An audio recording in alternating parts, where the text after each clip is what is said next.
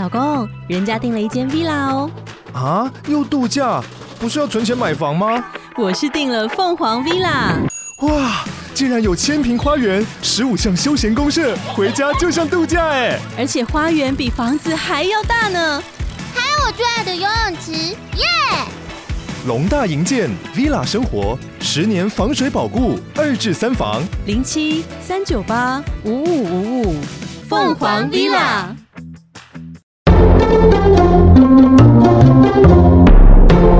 来的外星孩子的地球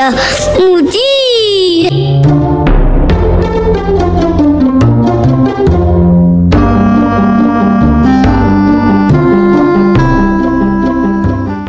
对，是要单飞不解散了吗？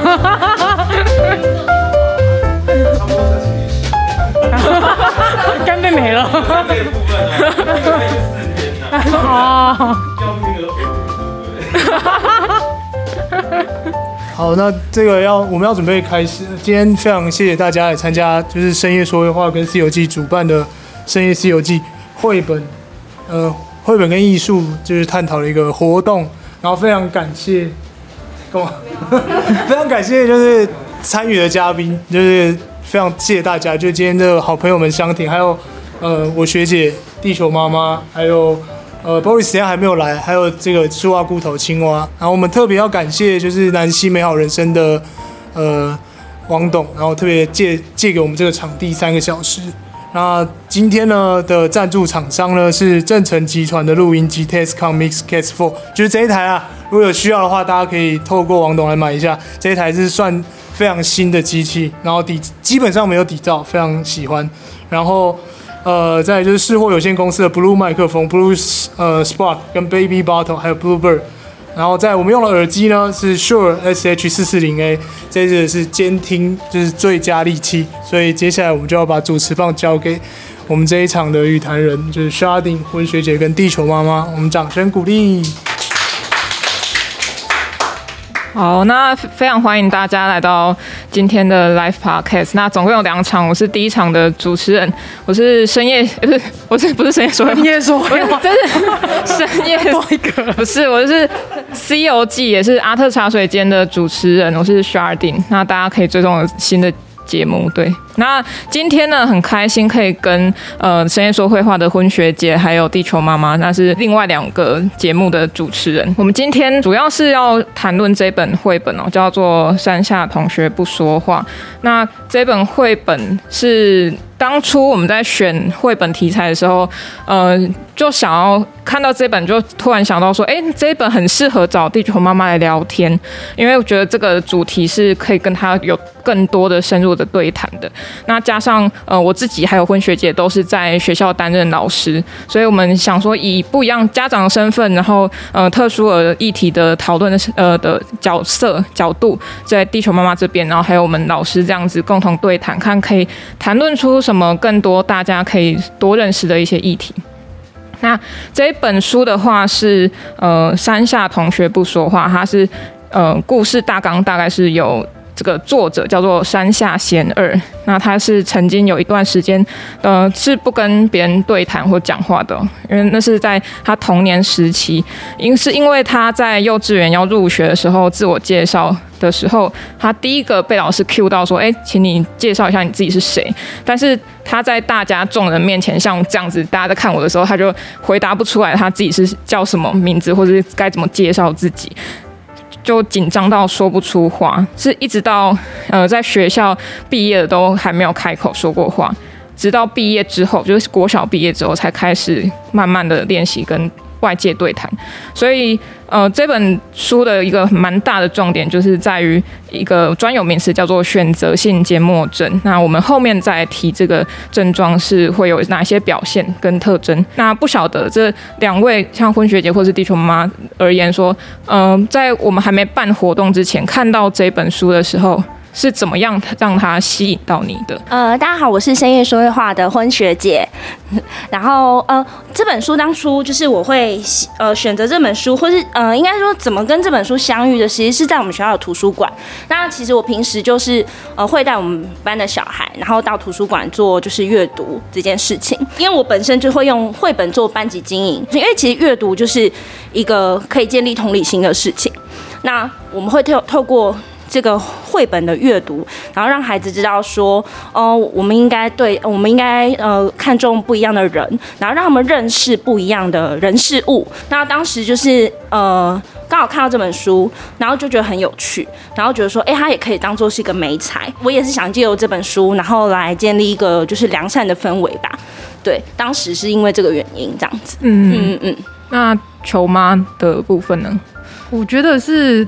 政府送的，你知道为什么吗？因为当初不是有那个五倍券，还是有抽那个译文券那一些。对。然后那时候就抽到券，想说，哎、欸，反正是两个小孩，其中一个小孩中嘛，啊，不要拿去买玩具，买一些有意义的东西。嗯嗯。所以那时候就拿了他们的就是券，然后后来就是去逛家乐福，去逛家乐福的时候就发现，哎、欸。读那个读书共和国，他们刚好有在现场有摆摊，然后我们想说啊，那去看一下好了，看有没有一些比较跟平常不一样题材的一些绘本，想说带回去跟孩子分享。嗯、那一开始我就觉得这样翻翻翻的时候，因为其实现在绘本它的呃，就是说色彩啊，或者是它的一些它的，就是说人物的设定，还是说一些角色，它都是比较亮眼的，或者是看起来就是比较抢眼。可是你这样一眼望过去，你会发现说。哎，这个就是这本书，它看起来就是非常的很温和，然后看起来它的那个就是标题“山下同学不说话”又很吸引人，你会好奇说他为什么不说话？他是不是因为他有自闭症啊，还是说他有一些其他的一些症状等等？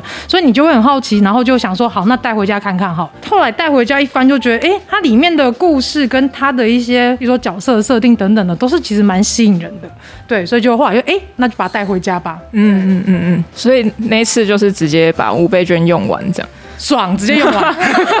直接买四本。对对对，哎、欸，刚刚有提到读书共和国，也麻烦读书共和国来跟我们夜配一下，好感谢。然后我补充一下我自己的部分，因为我自己是做艺术类的，呃呃，阅读或赏析。好了，那。这本书给我自己的感觉是非常的温和，就很温润的一个颜色，像刚刚球妈说的，不是那种很抢眼的颜色。但是为什么还有这个标题也是一个重点？为什么他会不说话？也是呃想要去知道这个原因的。那在这个里面呢，其实不会用到很多一些很对比的呃色泽，或者是很尖锐的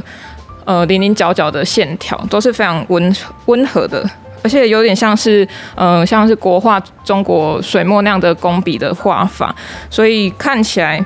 会很清新、很清爽，就真的很有日本的风格啦。所以这是我的为什么会选这本书的，或是吸引我这本这个的原因吼。既然谈到视觉的部分呢，那有没有一些画面是你们在阅读的时候有一些特别的印象的？有吗？都可以，都可以。对对对，还是需要说吗？顺序不是啊，没关系，没关系，自然自然。对对对。哦，如果是我的话，我当时是其实看到这一幕，我觉得会比较有感触，因为他这边有就是这个缄默症小朋友他。呃，基本上缄默症就是在学校或者在他有些社交恐惧的地方场所，他们是说不出话来的。但是因为他在学校不说话，所以他在这个就是画画课的时候，他画出了就是他两位同学，然后他们嘴巴张开，那其实就代表说他很想讲，可是他讲不出来。所以当时看到这边的时候，我当时是想，因为自己毕竟也是一个特殊的家长，所以会特别的看到这一幕，会特别有感触的是。哦，原来这个孩子他其实想要做这件事情，可是他做不到，就会有一种很感慨的感觉。嗯，我的话其实当时呃，我自己是对于。呃，印象深刻其实是封面，因为刚才有跟大家提到说，我其实是在图书馆发现这本书。那刚才 Sharding 也有讲到说，就是哦，它的标题很特别，叫《山下同学不说话》。所以其实标题会呃是第二第二个吸引我会想翻开的是，那第一个其实就是这个封面，因为我是会从他的眼神，他眼神当时我这样走过去的时候，放看到这本书放在架子上，就会觉得说这个眼神有点在。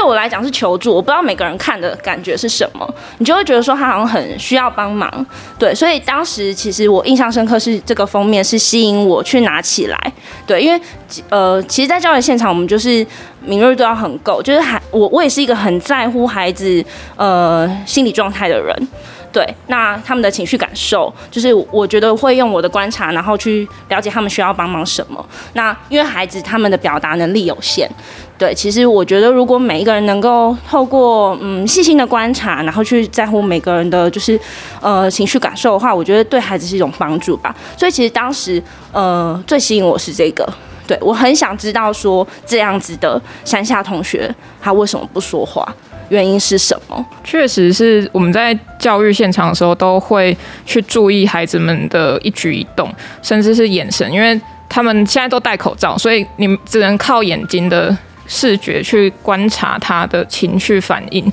那如果他可能行为上正常，但是眼眼神上无法对视的时候，你会觉得说，是不是有什么让他就是有隐藏起来的？嗯、他的心理是不是有被隐藏起来？所以这个时候，嗯、不晓得。嗯、不知道，嗯、待会可能会提到说会怎么样去跟这些小朋友做互动。对，那刚刚琼妈其实有说到那个算比较印象深刻的页数，就是刚刚说到那个那个什么，他们画画然后打开嘴巴的的那一页嘛。那我自己的话，对于这本绘本的想法是，呃，除了刚刚说到比较像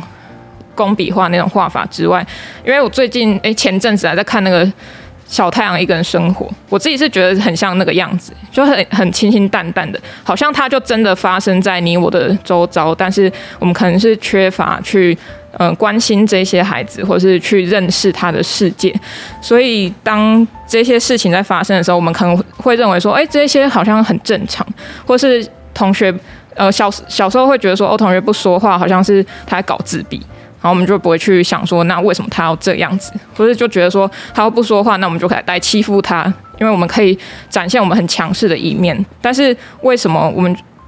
等到长大之后，我们才回过头，或者是身为老师、教育者的时候，才回过头来看，说这些是不是有哪些原因，然后它是出自于哪里？那我们身为教育者，或是身为家长，我们在哪一个环节可以多跟小朋友做一些提点？嗯、学姐有对于这些这个绘本里面有哪一个比较印象深刻的？页就是画面嘛，对对对。嗯、呃，我自己哦，因为他其实这个孩子他其实，在日常生活当中都不讲话，但是他很特别是，他其实，在打躲避球的时候，就是呃，就是同学都觉得他不讲话，然后就有一个小男生，就是为了想要让他讲话，所以就故意丢他，然后他有接到那颗球，然后但是他也很努力接到那颗球之后，他也反击打到他那个男生的脸。我对这个印象蛮深，他其实没有任何的对话，对，他其实没有任何的对话，可是我就觉得说那是一种沉默的反击，嗯，对，就是我虽然不会讲话，但是我用我的我用我的方式，然后来告诉你说，其实你这样让我真的很不舒服，或是他也是用一种宣告的方式说我没有那么好欺负，嗯，对，我的想法是这样，对对对，这是我印象深刻的。一面就是我觉得他虽然不不说话，然后也没有做什么表态，但是他可能用行动的方式让让呃他班上的人知道他的感受。嗯，对，只是这个东西我觉得要很细微吧。对对对，嗯嗯。呃，我自己在看的话，除了学姐的那个角度之外，我也会觉得说，那会不会是一个呃能力展现？就是也许他在口说部分没有办法像一般人那么好，但是他在其他可能会有其他的强项。可能不只是选择性缄默症的儿童会这样子，或是有其他呃症状的小朋友，可能还会有些一些特殊的专长，其实是待开发或是待发现的。对，然后这那些也是嗯不容去忽视它的。对，然后我自己其实有对一页非常感到好奇，然后也想问一下呃两位哦。因为上面呢有一个故事环节，其实是这样的。因为山下同学他自己是不说话的那一方，但其他同学就会吵闹什么的。有一天老师就在这一页哦，他就说，老师就说哦，别吵，你们这群安静，要跟山下同学看齐。然后同学就回说，老师，山下同学根本不会说话，要我们向他看齐太奇怪了。对，这一页其实我我自己在看的时候是。一直在回去看的时候，有一个想法是，老师叫他们跟山下同学看齐。老师是是不是自己也对这个症状不太了解？因为他只知道说山下同学是安静的，山下等于安静，所以他就叫他不要就是跟大家学，呃，大家跟他学习，是因为他会安静，然后他等于安静，但是他不知道他为什么会安静，就是老师会不会也缺乏了这个理解？对，所以我想问一下两位，呃，这个问题，对，会不会或是在教育的现场，会不会也有遇到类似，不不只是自己，或是其他老师会有这样的误解，或是有其他家长会有这样的误解？呃，我我先说好了，就是我自己对于这个问题，就是呃，老师为什么会这样子跟其他同学讲，呃。就是萧鼎刚是觉得说，哎，会不会老师其实就是把他的症状等同安静这件事情，就是有可能，就是可能他不了解这样子的孩子。嗯、那我自己的想法会比较不一样，是我觉得这个老师或许是找到这个孩子的亮点，因为为什么会这样讲，是因为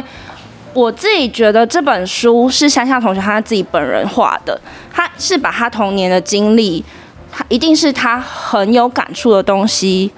画进去，嗯，所以他在前面第一页的时候有讲到说，他在小一的时候，因为他自我介绍他讲不出来，老师讲了一句说，诶，山下同学，你不会说自己的名字吗？哎，你也帮帮忙。我就觉得其实这句话其实，我觉得一定让他印象很深刻，才会有这个画面在这本书当中，也会有这句话在这本书当中。但是我觉得他可以去对比这一个，就是。你们要向他看齐，好像从来没有一个老师去跟他说，诶老师可能都觉得他很麻烦，都不讲话。可是在这本书当中，却却有一个老师说：“哎，你们要跟他看齐哦。”其实我觉得，不论是。呃，是不是老师不了解他？但是这句话其实深深的影响到山下同学本人。嗯，对，他一定是觉得说，哦，原来我也会有让人看齐的一天哦。嗯，因为其实呃，我我一直觉得在教育现场一定要做一件事情，就是找到每个孩子的亮点，嗯，即便那么小一点点，你也要让孩子知道说，哎，他就是有一个这么让人可以学习的地方。对，因为每个孩子就是嗯，有他的独特的地方。对对对。对，这是我对于刚才就是沙丁的问题的回馈，我的想法比较是这一面。嗯嗯，那以我的部分来说，因为我觉得，毕竟以前大家都会经历到。偶呃，就是偶尔可能会经历到被欺负啦、被霸凌啦，无论说是你的体型关系，还是你的呃特质，或者是说你的特征等等，可能都会哦。例如说，可能你家里是单亲，或是怎样，都可能会被笑。嗯、那我觉得这都是一个让人可能会造成一个自己会有点想要。呃，把自己隐藏起来那个状态，然后再加上以前老师跟以前的这个社会，其实在这些资源上面没有那么丰富。那甚至说以前的家长可能遇到小孩子有状况，他们是直接把他关在家里，嗯，然后不愿意让他们就是带出带出去，然后可能去跟大众接触等等，因为家长自己也会害怕说被指指点点说啊，你小孩很奇怪啊，怎么的，他是不是呃有有问题呀？为什么要带出来之类，就会有这些担心。那我觉得在这一页上面。像刚刚学姐说的，就是他，我会觉得说啊，有一个老师他愿意发现孩子他的亮点，那对于特殊的家长来说，会觉得会需要这样的老师，能够不不应该说布布局在，应该不是布局，应该说遍及在所有的教育现场，因为其实很多孩子无论是不是特殊的，他们都需要被发现自己的专长，然后也需要被鼓励，所以这是我在看这页的时候会觉得说，哇，老师真的有发现这个孩子他有这样的一个专长。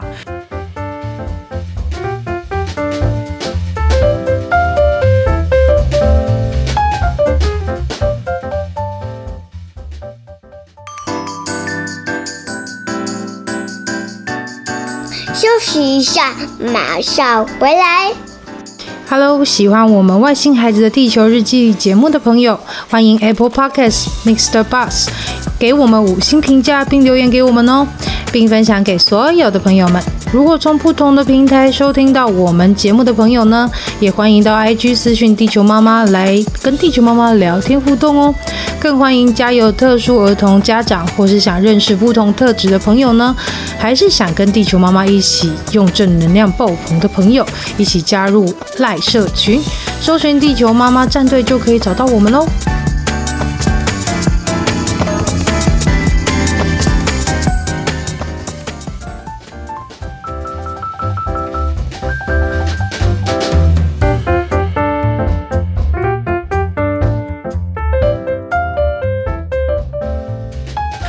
甚至是会以家长的角度也会说，哇，天呐，老师鼓励他哎，那我们是不是也要就是多挖掘他这方面的一些专长等等，会想要更了解，就是会有这样的状况。嗯嗯嗯嗯，确实是我自己在呃学校的时候遇到这些特殊的，虽然我没有跟那些家长接触过，但是很多老师还是会把他们认为是麻烦或是问题。嗯、那呃，但是最近因为我在教别的课程，那有其他老师也是跟我反映说，哎，或许如果身为老师的我，可以跟那个在全部的人群体的面前说一下，说，哎，其实你做的不错，还是哪些地方其实呃哪里是他擅长的，所以就我们可以多在群体的面前说出这个亮点。嗯，对，就算那个时候可能是他大家认为的劣势，但是我们如果是。以反过来的角度，像刚刚两位说的，如果是反过来是这样，是称赞他，甚至向他看齐的话，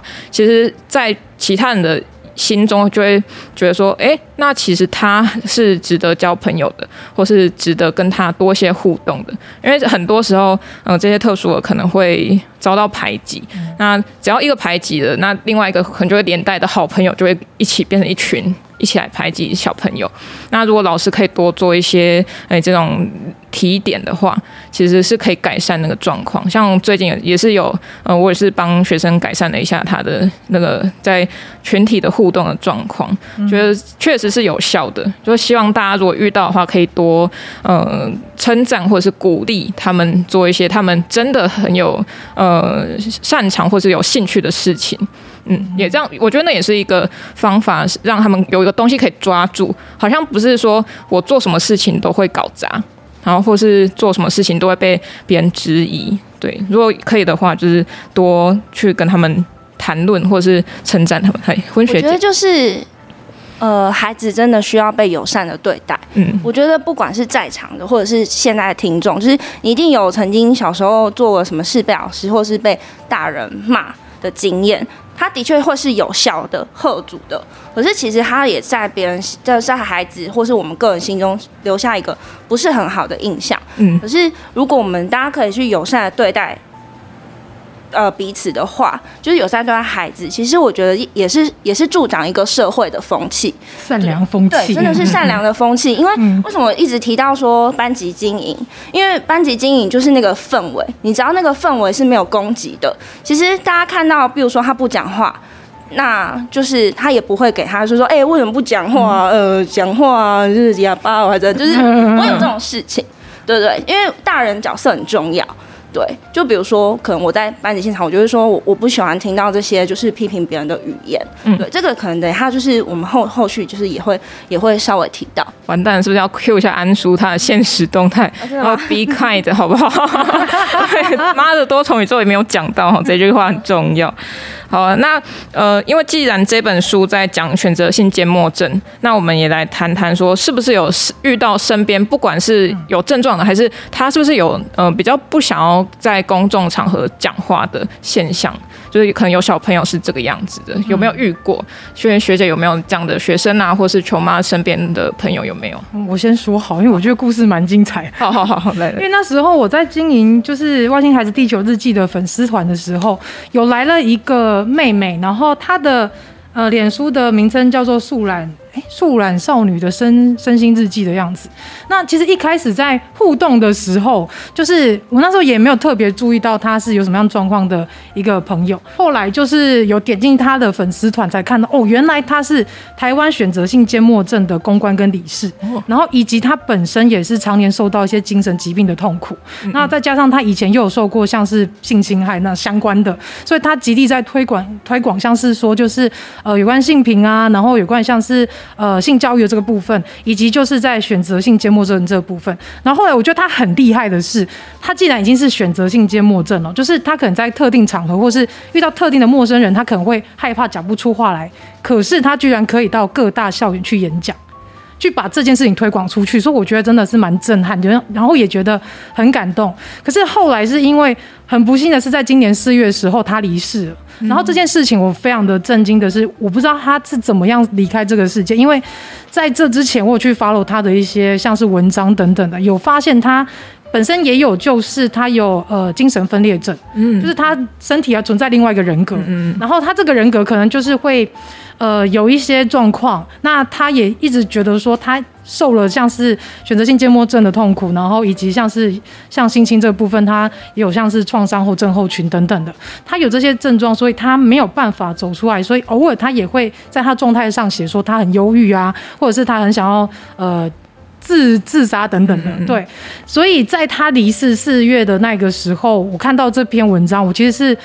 很震惊之外，我也很难过，因为我觉得他很努力的想要让大家知道选择性缄默症是什么，因为这其实在台湾很少人知道有这个症状，甚至于就是不要说家长啦，就有时候同学，像刚刚学姐跟小婷讲，就是可能在班上同学大家不了解他的状况，就会嘲笑他，然后去说哎不讲话哑巴哦，哎搞之类，就会这样排挤。对，所以我会觉得说他这样这么努力做这件事情，然后甚至克服自己的身心状况，那。他的这个理事也是，我觉得也是在警惕大家，就是说，请大家要去多关注一些我们平常不了解的议题，甚至是去多关心身边一些状况比较不一样的朋友。因为我相信现在的教育制度就是以现像现在的小学不是都会有特教班啊、资源班，那甚至在资源班或是一般班都会有一两个特殊的介入。那这个是代表什么？就是无论我们从小到大，甚至出社会，难免身边一定会遇到一些特殊状况朋友，只是他没有被。症状就是被证明出来说，哦，他是雅斯伯格症啊，或者是他是自闭症，或者是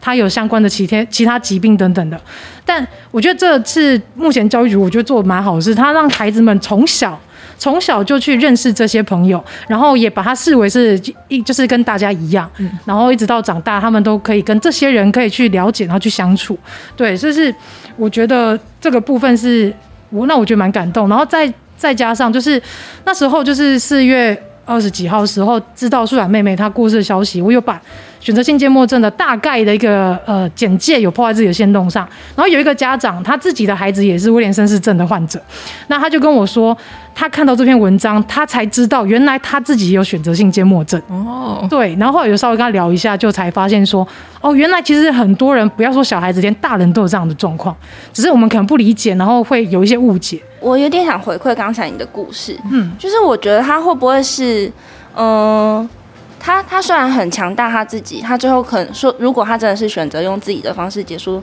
自己的生命，会不会是他其实他把很多内心的东西往不好的东西往自己心里面吞？因为我觉得有一种的，你说他选择缄默嘛，他可能不敢说话，因为不敢说话而把所有的情绪都往内心世界塞。然后到到最后，可能到一个极限之后，他可能就。我刚刚的想法是这样啊，嗯，对。对，可是其实我后来有去搞清楚，他其实好像不是自杀，嗯，他是不知道什么方式去离世，但是就是他的坟庄上面的上面家属没有特别出来说他是怎么样，他是怎么样离开，对，只是有跟大家说他就是离开了这样，对，然后也希望就是大家可以透过他这件事情，然后去多了解选择性缄默症是什么，然后有关于像是台湾的一些呃，例如说就是性自主啊，或者是一些像性教育部分，希望能够大家能够多。多多去重视这样，嗯嗯嗯，对。当初看就是呃，讲到选择性缄默，我其实也蛮意外，它是一个症状，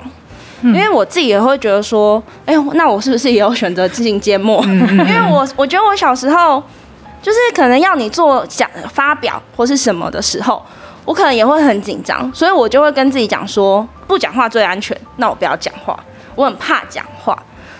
啊，不要讲话就不会错，嗯，这是可能是一种，可能就是可能是属于后天，那先天的可能可能是呃，就像山下同学这样，你可能是因为透过环境的因素，你可能是先天的因素，可能是后天的因素等等的，对，这是我对选择性缄默的理解，对，再来班上，其实后来真的有遇到这样的孩子。你起初，因为我我当时其实还没遇到这本书的时候，真的有教过这样的孩子，然后他不讲话，你请他自我介绍，来，小朋友自我介绍，然后他就这样热情的，有有些就会那种拍手啊，不要老师不要，欲拒还迎，不要老爷不要老爷不要，然后躲在桌子底下让你去，他他可能就是需要一个台阶让他上来，可是有小孩真是不讲话，可是我觉得我那时候。呃，遇到一个女生，她很，她长，她也很可爱，就是她站起来的时候，她就真的完全不说话，然后这时候我们就可能会用就各种方式去跟她说：“伟伟，啊，你你你是不是不敢说话？那没关系，你说给我听，你说给我听，老师帮你说。”就是我会用很多种方式去带她把她的话讲出来。然后那时候我们班音乐课好像要表演，然后音乐老师就来跟我说：“我们班很可爱。”我说：“怎么说？”他说。他他就是要请那个同学唱歌的时候，全班同学就替他很紧张。然后他站起来的时候，我们全班就说：“老师，不要逼他，不要逼他，好可爱哦。”他没有办法很大声，嗯，就是我觉得蛮可爱的，嗯，因为他可能算选，他最后还是没有说话，可是，可是我觉得旁边给他是一种安全感，嗯嗯，对对对，就是这也是我刚才说一直在提到那个良善的氛围，嗯，就是孩子会懂说。哦，他就是这样子的特质，老师你不要逼他。可是其实我们也会有我们自己的考量，就是说，以我来讲，我不会因为你不讲话，我就不让你做这件事。你可以用别的方式来代替这件事情。对，那就后来就是跟这孩子相处，就是形成这样的默契。然后非常非常有趣的是，最后疫情，我们全班听到他声音的时候，是在疫情期间线上课程、哦、要点人，嗯，然后我就想说，那我来点他好了，嗯，我说伟伟。来帮我念这一段课文，声音超好听，欸、全班应该在说恋爱那种。然后我还因为我录影，然后我还就是说哦，怎么这么好听？然后就是我也觉得在当下应该要给他点正增强，嗯，就是我会说哇，伟伟你声音这么好听哎，嗯，你怎么在这个时候才让我们听到？嗯，然后你就看到他镜头前很害羞，就这样，我就说你要多讲话，你声音很好听，我希望下次你可以主动。的举手发言，嗯，然后，然后他也就这样笑，他他也没说什么，他就很小声说谢谢老师，很正常，很小声哦，谢谢老师这样子，就跟山下同学那种很小声一样，嗯，对，然后你就觉得说，哦，这是我还蛮特别的，就是就是遇到这个孩子的经历，他虽然到了高年级，现在还是不讲话啊，可是我觉得起码他在我带他的这两年，我没有让他受过伤，嗯嗯嗯，对。我觉得我自己很自豪的是，哦，我没有让这样的孩子经过的时候就受受过任何一点伤害，甚至在对接，我们对接可能就是要跟高年级老师就是讲说孩子的状况的时候，我也跟老师讲说，哦，他会有这样的状况，你可以用什么样的方式？对，我觉得教育就是应该要这样。哎、欸，我觉得那个伟伟还蛮幸运的，对啊，就是会能够遇到你，太幸运了。对啊。我希望 Elton 可以遇到这样的老师，转学好了，哪间学校好？填一下。对，就其实现在现场很多老师都是这样，嗯、对对对，就是就是，当然你也有看过，就是有不好的，就是态度可能很极端的也有，嗯，但是其实现在的现场老师都很努力，大家也可以不用觉得说，呃，总是觉得说好像老师会怎么样，其实其实就像我常常在讲的啊，就是。很多沟通都是轻师生，嗯，就有大家呃有一集我们跟丽友妈妈合作，我们就在讲就很多东西，就是轻师生，我们三方良良善的沟通。其实良善的沟通这件事情，我觉得是重要的，嗯，就就不只是在学校，出社会也是一样。你可以表达你的意见，可是，呃，你也有你的方式，可是你你不可以口出恶言，对。对，这很重要，嗯，超重要，嗯。嗯。其实，身为大人或是教育者，呃，口呃说出来的话是良善的，其实对其他人的影响是很大的，不管是学生、自己的孩子也是一样。那呃，我觉得。刚刚说到很幸运，就是伟伟他很幸运有呃像婚学姐这样的老师，可以去用别的方式来带他，而不是说我要你这样子，你就一定要是这样子的表现方式，或是跟别人一样的表现方式，他可以自己做选择。嗯、然后还有刚刚说到那个会跟上面就是他高年级的老师导师去做交接，或是去提说孩子的状况，我觉得这也蛮重要的，因为我自己是一个呃算是。外聘的老师进来，所以我对那个学校的状况一概不知。他学校只跟我说这个有什么症状，这有什么症状，他在吃药，他在干嘛干嘛。他我只会得到这个资讯，就很像我在看医生对症下药。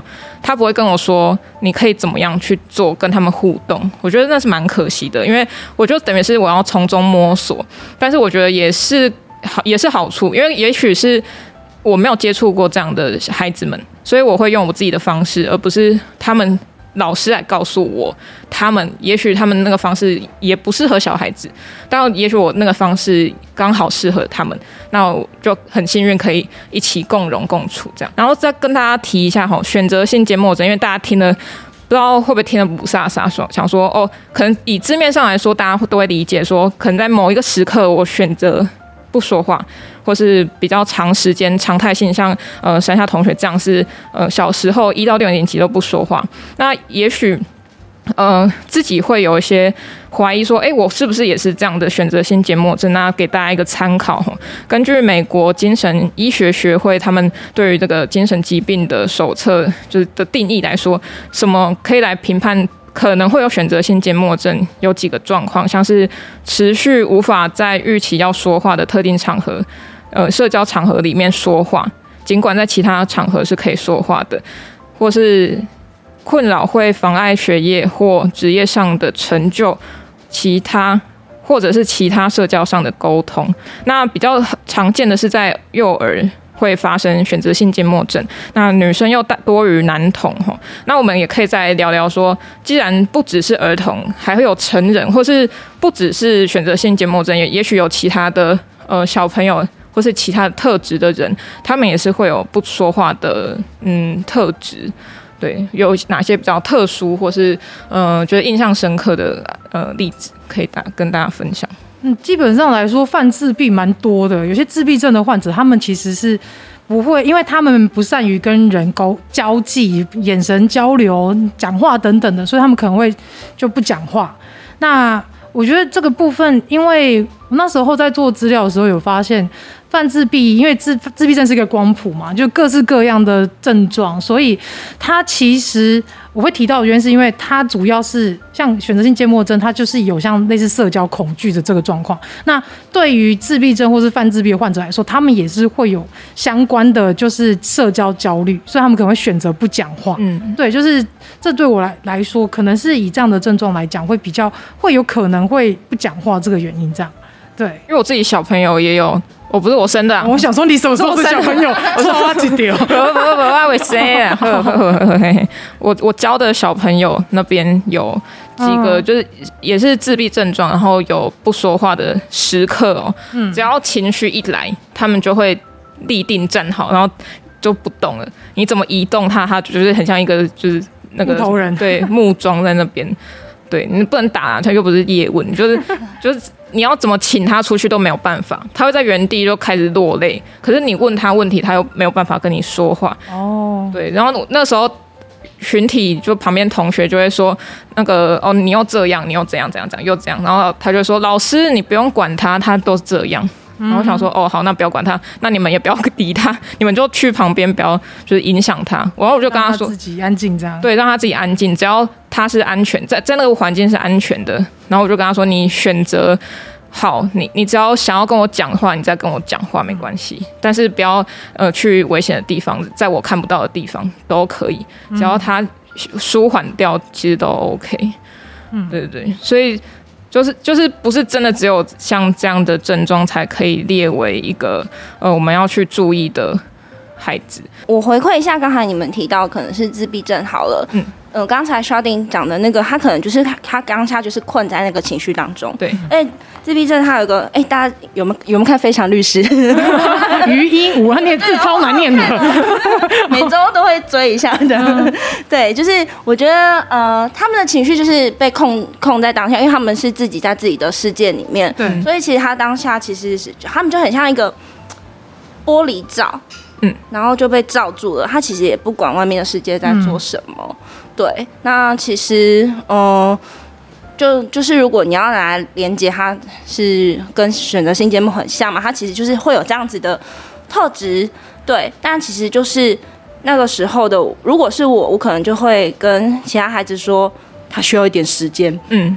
嗯，对，你们大家给他一点时间。对，那。那比如说自闭症嘛，那其实像比如说情绪障碍，嗯，情绪障碍也是一样。其实其实其实我觉得情绪障碍这件事情也是，呃，很多人没有发现的，就是他没有办法控制自己的情绪。我觉得这是近年来大家才会发现的，对的状态这样子。越越多其实其实肖像非常多这样子的孩子，嗯，对。那他其实也是需要一个空间，对，其实我觉得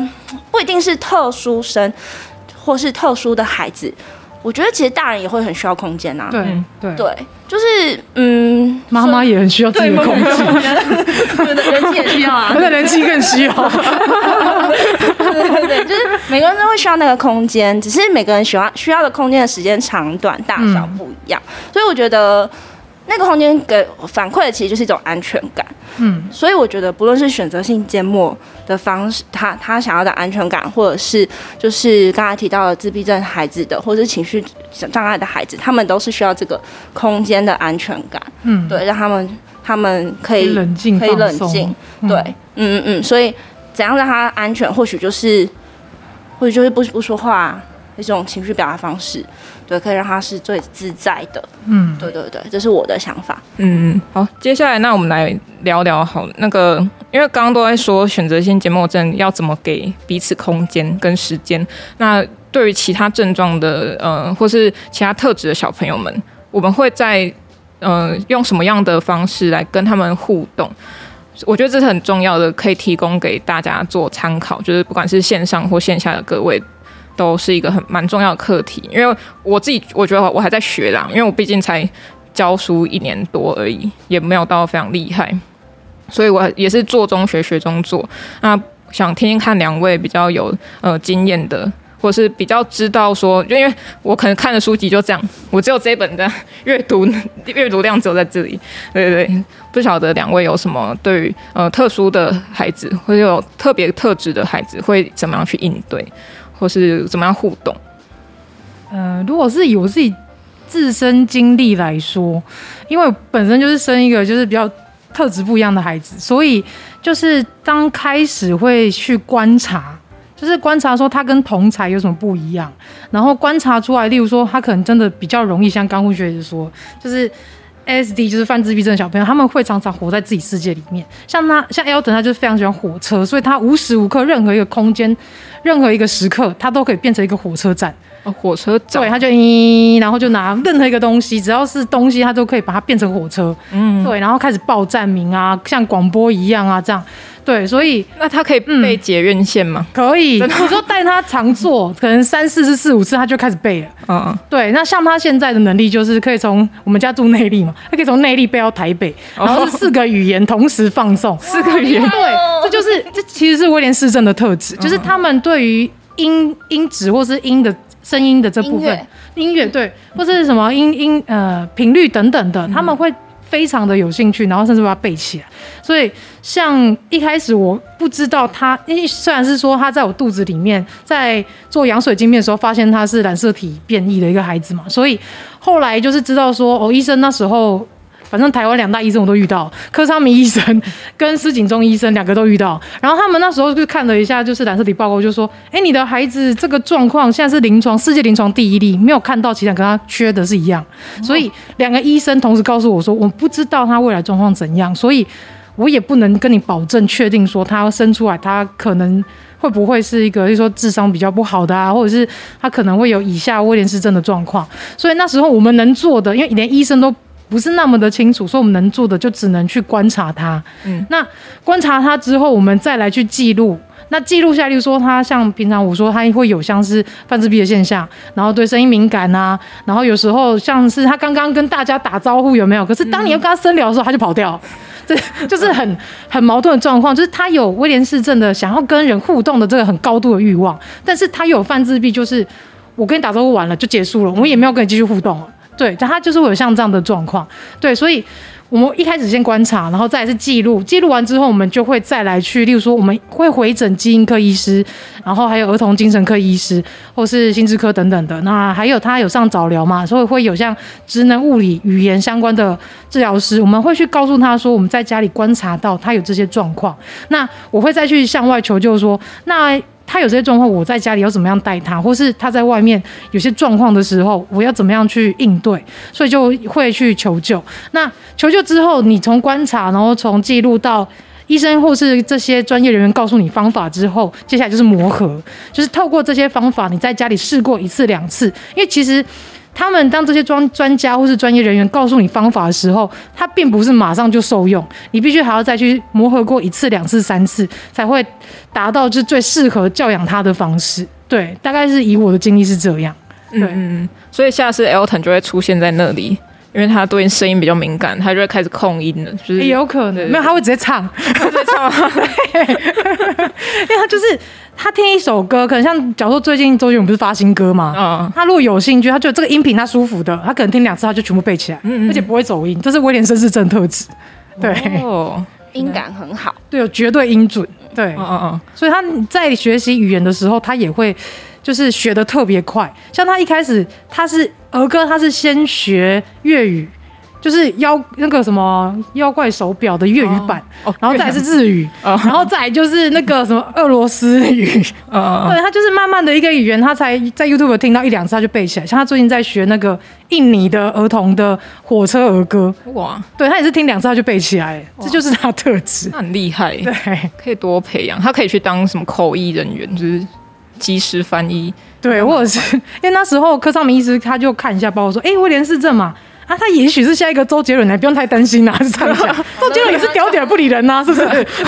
哦，原来他是这这方面在说同样特质嘛？对，是 OK，对，好，因为因为上次我去找球嘛，然后、嗯、呃。那个 Elton 他就唱开始唱歌，就是其实，在好像前一个月吧，球妈自己编了一首曲子，都是睡前的歌，对，对睡前儿歌，然后他就自己翻唱成他什么，他好无聊，对，对他说他很无聊，他不想怎样，不想工作还是怎样，对，很可爱，瞬间变极致歌王，好也可以了。那学姐呢？哦，首先我想要先回馈给球妈，就是其实每次听球妈在分享，就是带。Elton 的过程，我就是会很感动。你会希望特殊的孩子们能够有一个像球妈这样子的妈妈，可以愿意去接纳他，然后并一起找出方法。这件事情，我觉得是很重要的。对，那其实我其实对于特殊生、特殊儿，就是我，我其实也没有很喜欢讲特殊，是因为每个人都很特别。嗯，我们只是多认识了这样子群体的人。嗯，对。这样多，然后所以，嗯、呃，我们认识并不是要标签他，而是我们要学会怎么跟他相处。对对，要去学会说，哦，呃，比如说有情绪障碍的人，我们可以这样相处；选择性缄默的人，我们可以用不同的方式跟他沟通。他不一定要用，嗯、他不一定要跟我们一样大声的自我介绍。就比如说这这本书里面有一个很可爱的环节，是那时候好像要朗读作文，嗯，然后每个人都要现场朗读作文，但是大家就在想说山下同学怎么他怎么朗读作文？最后山下同学他自己想了一个办法，他就在家录好之后带录音机就嗯 拿去现场放啊，这也是他表达自己的方式，嗯，对对对，所以我觉得嗯对我来说，嗯、呃、以这本书。来讲好了，以这个时候为轴心的话，我觉得就是让我们更认识，呃，那个群体的人，特质的人，对，然后并且知道怎么跟这样子的人去相处，嗯，对，那。我觉得像坊间也有很多，像现在我觉得呃更更棒的是现在连电视剧，比如说就是呃非常律师，对，他也是让我们很可以清楚知道说，哎，自闭症人的特质是什么？嗯，对对对，比如说他很固着，然后他他有很很强的记忆力，对，那其实自闭症也有分雅思的，然后就是高功能、低功能，然后那部剧当然也有也有提到，就是有有。有分不同种类，其实我觉得并不是去标签任何一个人或任何一个孩子说，哎，他就自闭症，他就怎样、嗯、啊，他就这样，不是。既然知道了，我们应该学会怎么跟他相处。嗯，对，就很像是你今天走在路上遇到外国人，你是不是切换切换不同语言？对对，对啊，你会自动转换成英文，啊，你不 不知道怎么说，哎呀，hello，就哎拜拜这样，就把你毕生会的东西，就你今天遇到不同群体的人，你就是会用不同方式跟他相处啊。对，对，那。就我觉得特质也是一样的，害羞的人我们会知道不要给他太大压力。嗯，对对对，所以其实，嗯、呃，我会觉得说，嗯、呃，不不泛指各种什么特殊，而是大家都应该要学会互相的共处。对，大家的特质，这也是我觉得这本书就是很好，为什么会被拿出来？它就是多让我们认识了一个特质的人。对，而且现在坊间很多有关于特殊教育的一些绘本，那我们家就好几本。然后我觉得他们的画风跟他们的一些做法是可以让老师或是在跟家长在家里可以拿这些绘本跟孩子们介绍，因为他们在班上，甚至是在公园玩啦，或者在外面才艺班，可能都会遇到这些同学。那我们可以知道，就是说，透过这些绘本的一些演绎，可以让孩子们更清楚，哦，我班上如果有这样的同学，我怎么跟他相处？对，我觉得这也是目前我看到在绘本界是蛮棒的这件事。然后再像刚刚温学姐说的，就是现在很多像是台剧啊、日剧、韩剧、美剧各种剧，他们都在倡导不一样特质的人，那以他们来当主角，甚至是配配角，让大家更了解。所以像之前有一个叫墨菲医生，他就会被翻译成好几个版本，有韩剧啊、日剧啊，因为他本身就是一个呃，好像是威廉，哎，不是，他好像是那个自闭症，然后他是有。综合什么专家学者症候群那一种，然后他是一个非常厉害的医师，他把所有什么人人体的构造啊，什么东西，他全都背起来了，所以他也透过这个剧，然后让大家更了解说，哦，原来其实特质有分好几种，那我们可以用什么方式去跟他们相处？那也是像刚刚说的，先观察，然后慢慢的就是在呃，例如说在慢慢跟他们就是聊天啊、互动什么的，对。所以观察蛮重要的，嗯嗯，因为其实每个人真的不一样，而且或多或少都会合并到其他特质。或许你在看一些书、看一些绘本、看一些影剧，说，哎、欸，这状况好像我，嗯，但是其实你只是那，可能你会有汲取到一部分，但不是完完全全这么的典型。所以其实球爸他讲一句话蛮，我觉得蛮有道理，是他说世界上每个人都有病，所以每个人其实自己都不一样。那为什么我们要去规范说什么什么人是一样，什么是不一样？嗯嗯，对，每个人本来就与众不同啊。对啊，所以才会有，就是我才会想说，外星孩子地球日记其实是每个人都是从外星球来的。那我们要学习如何去认识彼此，这才是最重要，而不是去呃去把它标签成说啊他是罕病啊，然后他是什么自闭啊，他是什么样的状况？那有些高矮胖瘦，连我斜视都我都会被歧视啊。对啊，这其实每个人都会遇到一样的状况。对，好，那感谢两位的分享，那也欢迎追踪呃深夜说会话跟。外星孩子的地球日记，来认识更多我们在推广的事情。好，那这一场活动差不多到这边，也非常推荐大家去，不管是去借也好，或是去购买《山下同学不说话》，然后跟这个阅呃读书共和国说哦，我们有这场活动 才来买的，然后然后也帮你们自己节目多推广一下。对，没错。那谢谢各位的收听，还有现场的。哦，对对，我们除了这本书之外呢，还有一个要送给来宾的书籍是，呃，我们在选书的时候呢，看到一本很有趣的叫做《Museum》的书籍，然后它是全部里面没有对对白的，它是只有画面，纯画面的呃绘本。那但是虽然是纯画面，但是还是阅读的非常有趣，很生动，然后有一些名画的带入，那也非常推荐各位去阅读。好，那这本呢，就是我们送给来宾的书籍，来送给，谢谢球妈，无价格无价，没卖。那我们最后也会抽，就是山下同学这本的绘本。对对，对，那也希望大家可以留到最后，会抽就是这一场活动跟下一场活动的绘本给大家，所以希望大家可以留下来。那现场有没有朋友想要提问的，或是想跟我们说说话的吗？你的声音将会留在上面，说出心里话。要干杯了吗？说出心里话。有吗？有吗？王王董，王董，嘿嘿嘿。王董有问题。那个，因为我看到绘本，我就想到我跟我跟南希，还有我女儿很美好的一个回忆。哦。呃，因为我们以前都到新庄有一个叫猫头鹰图书馆，然后它都是绘本，好多绘本，然后每个礼拜差不多这个时候。下午都会有呃猫头鹰姐姐说绘本哦，呃我我我只是想跟大家分享说，哎有这么一个地方，如果大家有兴趣的话，可以到猫头鹰图书馆去，它就在新庄的头前站，对对对，哦好棒哦，三号出口出来而已，嗯，那我我女儿自己在绘本故事里面啊，她学到好多好多的道理，嗯，或者是好多好多其他的，就是从里面学到很多的元素，到现在她已经国中了。我会发现那些东西就是一直跟着她一直成长，而且他会慢慢的发酵，嗯，会慢慢的去转换很多的他跟人之间的相处的道理。他都有时候都跟我讲说，我记得我看哪一本绘本的时候啊，他有讲到什么东西，他会去反思。哦，看听到你们今天讲过绘本，我觉得嗯，那种很美好的回忆。就是家长放下三 C 啦，然后陪孩子读书很重要。欸、真的，真的。那个时刻是我们。一家人最最亲密的时刻哦，因为我们共同在一个然后呢去体验，也许是作者的经验，也许是我们自己借由作者的文字或者是图画，然后自己建构自己的世界。嗯，但是我们在里面都可以咀嚼到自己想要的味道。嗯。我觉得绘本真是一个很神很神奇，每个人看的角度都不一样，学到东西不一样，真的。我们去猫头鹰图书馆那些姐姐啊、老师啊，他们在读绘本的时候，他其实就是一页一页翻，就直接照着里面的文字讲，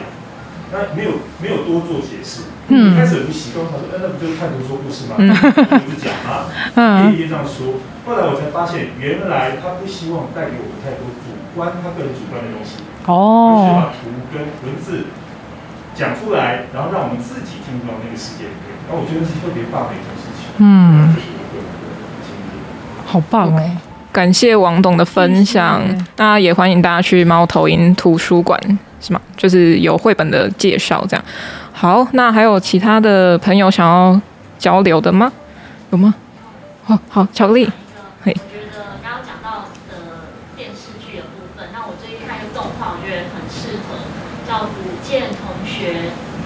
是沟通鲁蛇哦哦，对，嗯，有有有有知道那个预告，对对对。它也是，就是它其实也是一个非常内向，就完全不说话。但他的沟通方式就是，他是写在本子上面，然后跟别人沟通，嗯，是完全没有办法说话。那我自己，我们自己周遭其实也都有这样子的朋友，或者或者是教学过程中会遇到这样的孩子，嗯，我觉得现在真的是会越来越包容，而且越来越多这一类的，不管是动画还是戏剧。会去引到这个部分。对啊，像之前很夯，就是国王排名啊。对对，它里面就是那个主角不是本身就是不会讲话。对，然后我觉得这个部分，我觉得他会突然这么爆红，也是要告诉大家说，就是每个人都可以是英雄。那只要你愿意，就是努力，那你就有办法去做到这样的事情。然后你一定要保持最善良的心，然后感动自己去感动别人。对，我觉得国王排名真的超好看。超级好看，对，哎、欸，那还有其他人看过《国王排名》的吗？有有有，下一场的书啊，菇桃有看过，你可以我看，推荐哦，推荐。好，那还有朋友想要再多做回应的吗？如果没有的话，我们就可以稍作休息一下，待会儿我们就继续下一。